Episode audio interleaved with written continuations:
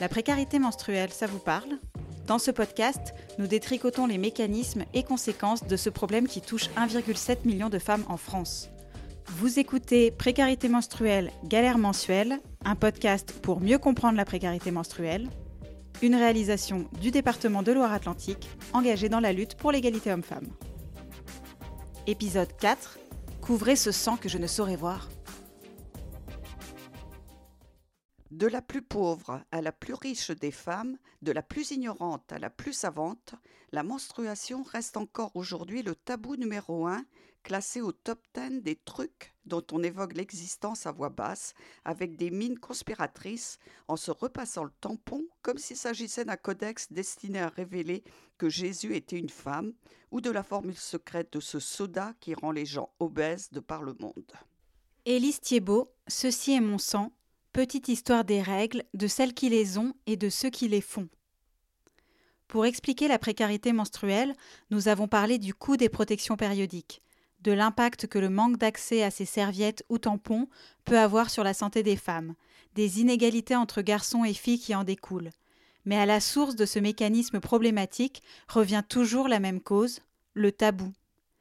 Dominique Labarre est animatrice, conseillère conjugale au planning familial 44 sur le territoire de Saint-Nazaire. Elle anime entre autres des ateliers sur euh, la vie affective et sexuelle auprès des collégiens et des collégiennes et nous explique comment ce sujet des règles est abordé et reçu par les élèves.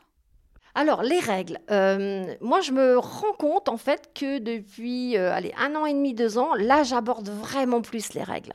Avant, je l'abordais, mais pas aussi sans aller trop dans les détails en fait. On parlait des règles mais sans plus. Et maintenant j'en parle un peu plus parce que je me suis rendu compte au, cours des années que les, jeunes filles et les garçons, parce qu'on s'adresse, moi j'ai souvent des, publics, des, groupes mixtes, j'aime bien que les garçons et les filles entendent le même discours et qu'il y ait des échanges entre les garçons et les filles. Et je me suis rendu compte que les jeunes filles, elles, euh, les jeunes, hein, elles ne savaient pas trop comment ça fonctionnait, pourquoi il y avait des règles? Ben, il fallait qu'il y ait des règles. Il en fallait. Pourquoi il en fallait? Parce que, parce que, parce que ça nettoyait. Voilà. Et que si on n'avait pas les règles, ben, ça ne le faisait pas. Donc euh, là, on reprend un peu comment ça fonctionne les règles, euh, qu'est-ce qui se passe, pourquoi on a des règles? Donc là, on reprend un petit peu. Euh, on reprend un petit peu, voilà, le corps qui se prépare tous les mois à éventuellement qui est fécondation, ovule, spermatozoïde, et ça c'est c'est le petit nid dans lequel va voilà l'anidation va se faire et que c'est le petit moi j'aime bien dire un petit un petit nid tout douillet où, ça va se développer etc et que s'il n'y a pas de fécondation euh, d'ovules et eh ben et eh ben euh, ça sert à rien donc bah, ça s'en va tout simplement euh, et, souvent il y a des yeux qui s'ouvrent parce qu'ils ne savent pas trop. Et je me rends compte aussi que très peu de jeunes parlent des règles avec les parents et, souvent ils sont même pas trop informés, très rarement informés qu'elles vont avoir des règles, les jeunes filles. C'est rare. Enfin, moi, quand j'interroge, j'aime bien interroger bah, votre maman, est-ce qu'elle vous a, euh, en rentrant au collège ou en C2, mis une petite pochette bien sympathique dans votre cartable avec euh, une serviette périodique pour vous expliquer ce qui allait se passer? Bah, C'est rare, enfin, très, très, très, très rare. Donc, c'est, euh, donc il y en a qui disent, bah, ça nous arrive et bah, voilà, ça nous arrive on se demande ce qui nous arrive. Donc, donc il y a tout un travail à faire là-dessus sur l'information. Ça permet aussi de parler aussi de, de comment on est faite, euh, de parler de la vulve, de parler de, de, tout en fait, parce que euh, on se rend compte que pour plein de jeunes filles, euh, le sexe est, sale, leur sexe est sale, donc c'est un peu affolant parfois. Et quand on dit bah, regardez-vous, touchez-vous, c'est oh là là, donc et il y en a plein aussi, alors je, suis en dehors des règles, mais qui savent pas qu'elles ont trois trous, qu'elles ont, pour elles, elles en ont deux. Enfin, il y, a plein de petites choses comme ça. Et pour certains garçons aussi, ils pensent que les filles euh, ont que deux trous, puis ça s'arrête là. Donc, euh, il y a du travail à faire, il y a des travaux d'information.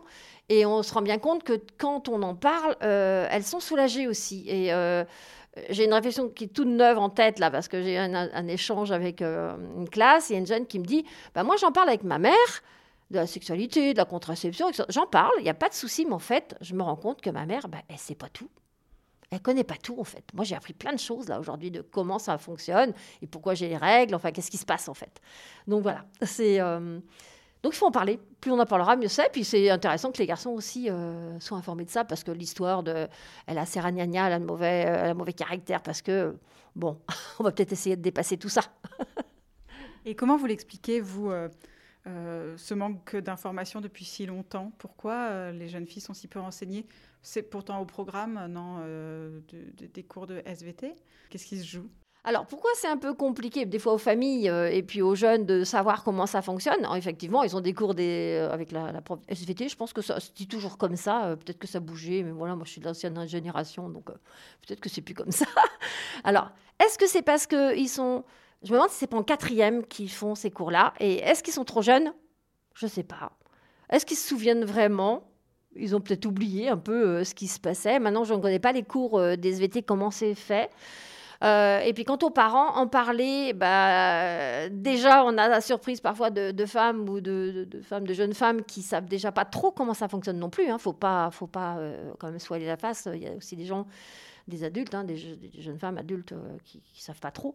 et puis ça reste tout tabou, tout ça. On, est dans le tabou quand même de le corps. Et alors le corps, en particulier le sexe, je pense que pour les familles, c'est pas si simple d'en parler. Euh, on voit bien que les jeunes, euh, quand on fait le point sur euh, qui en parle avec la famille, il y en a très peu. Est-ce que c'est et c'est toujours plus simple d'en parler avec quelqu'un d'autre que d'en parler avec sa mère ou la mère avec sa fille. Hein. Je pense que je pense que ça reste encore beaucoup tabou. Tout ce qui est le corps, le sexe, la relation amoureuse, la relation sexuelle, c'est pas quelque chose dont on parle facilement dans les familles.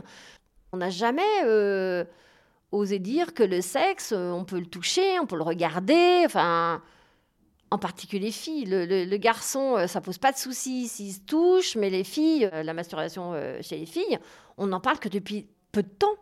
Et nous, on l'aborde à chaque intervention, là, depuis quelques années. Et oui, maintenant, il y a une conscience que la masturbation, c'est pas que pour les garçons, les filles aussi peuvent se masturber, mais ça, ça date pas tant que ça. Enfin, moi, j'ai envie de vous dire, de ma génération, alors là, ce n'est même pas envisageable, en fait.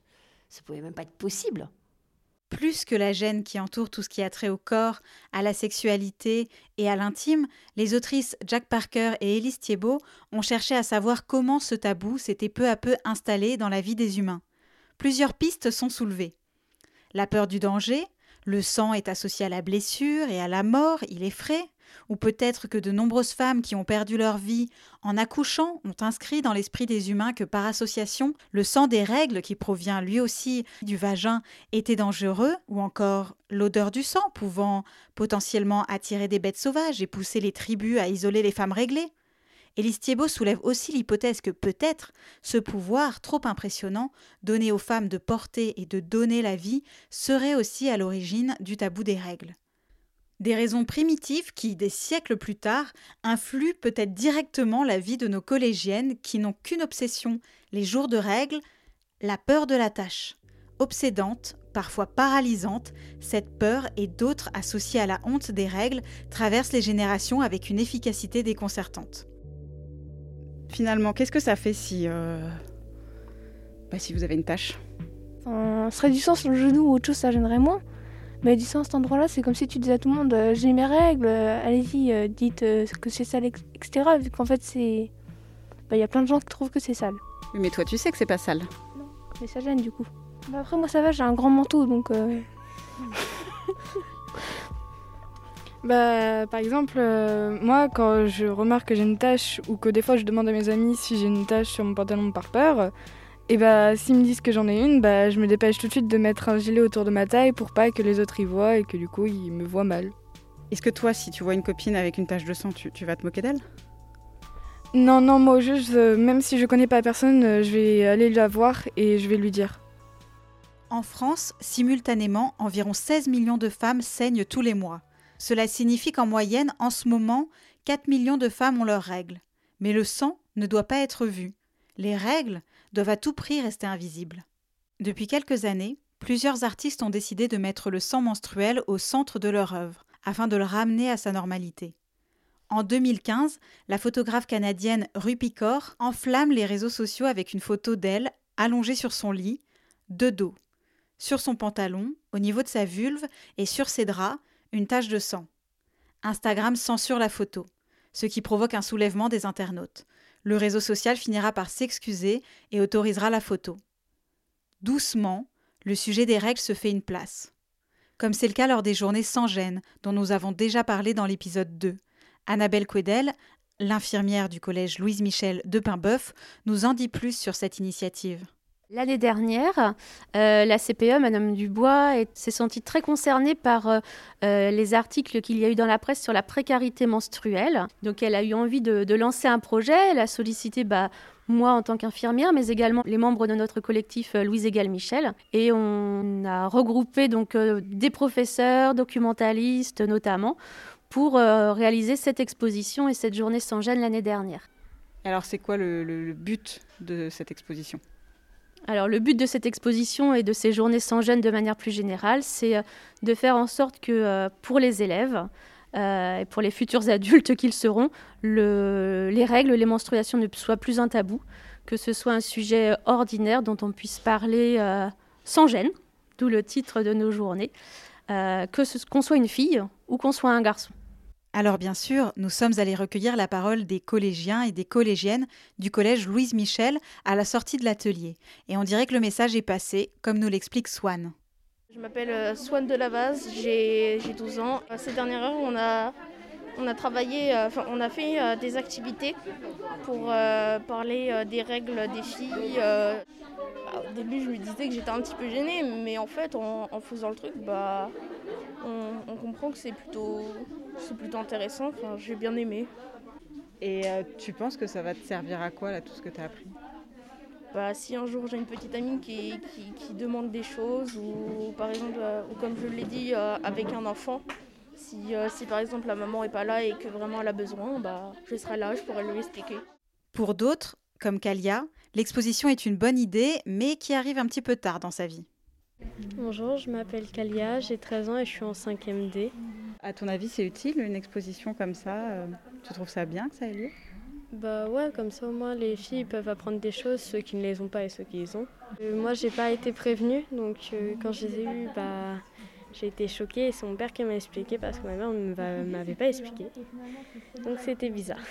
Je savais même pas en fait que ça existait avant. J'en avais entendu parler, mais je savais pas que ça arrivait aussitôt. Je pensais que ça arrivait vers 17 ans. Et du coup, bah oui, j'ai été très choquée. J'ai été voir ma sœur, qui est plus petite que moi. Et euh, après, elle a, été demandée à notre père parce que je n'osais pas aller le voir. Et il m'a tout expliqué. Et du coup, bah, après, j'en ai parlé à ma mère. Voilà. Vous en parliez pas avec tes copines?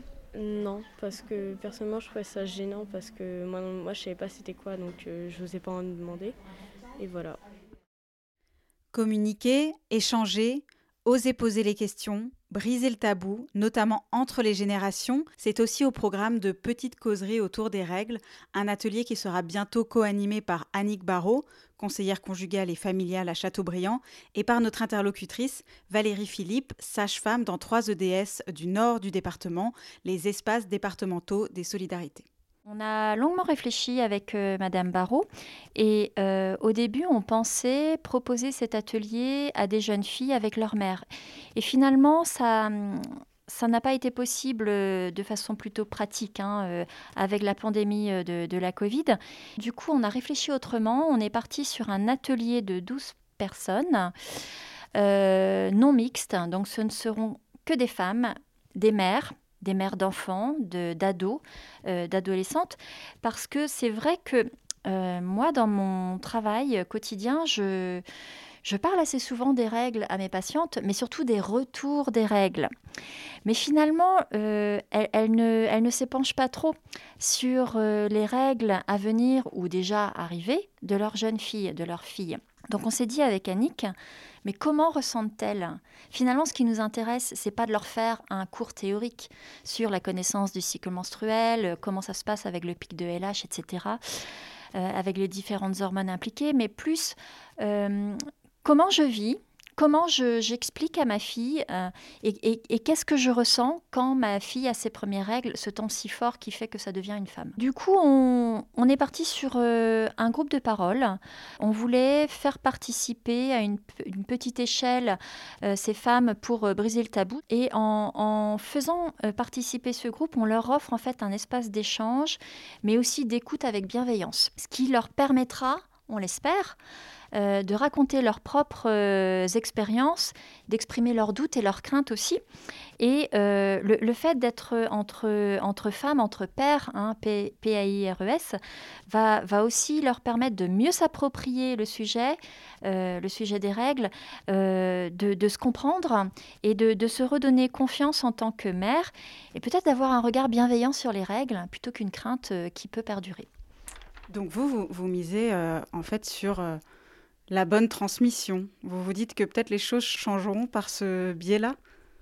Bah, À mon avis, euh, euh, aujourd'hui, euh, c'est l'éducation, l'information aux filles et aux garçons qui permettra de faire ce levier, de lever ce tabou. Hein. donc, même si ces préjugés liés aux règles ou à la méconnaissance du cycle menstruel perdurent et dévalorisent quelque part euh, ces jeunes filles, oui, je, pense vraiment que c'est l'information et l'éducation euh, de nos filles et de nos garçons qui feront qu'on pourra agir. Mais il y a aussi les réseaux sociaux qui, euh, qui œuvrent, les publicités. Hein, ça a beaucoup changé ces, ces cinq, oui, ces cinq dernières années je pense. Et, je pense même que si les politiques s'en saisissent, c'est qu'il y a vraiment une prise de conscience euh, que ce sujet est important et que la précarité menstruelle ne peut pas perdurer. Eh bien, je crois que tout est dit. La précarité menstruelle ne peut pas durer. Précarité menstruelle, galère mensuelle est un podcast du département de Loire-Atlantique. Les quatre épisodes restent disponibles à l'écoute ou à la réécoute sur toutes les applications de podcast, sur Loire-Atlantique les podcasts, ainsi que sur notre site internet loire-atlantique.fr. Merci pour votre écoute.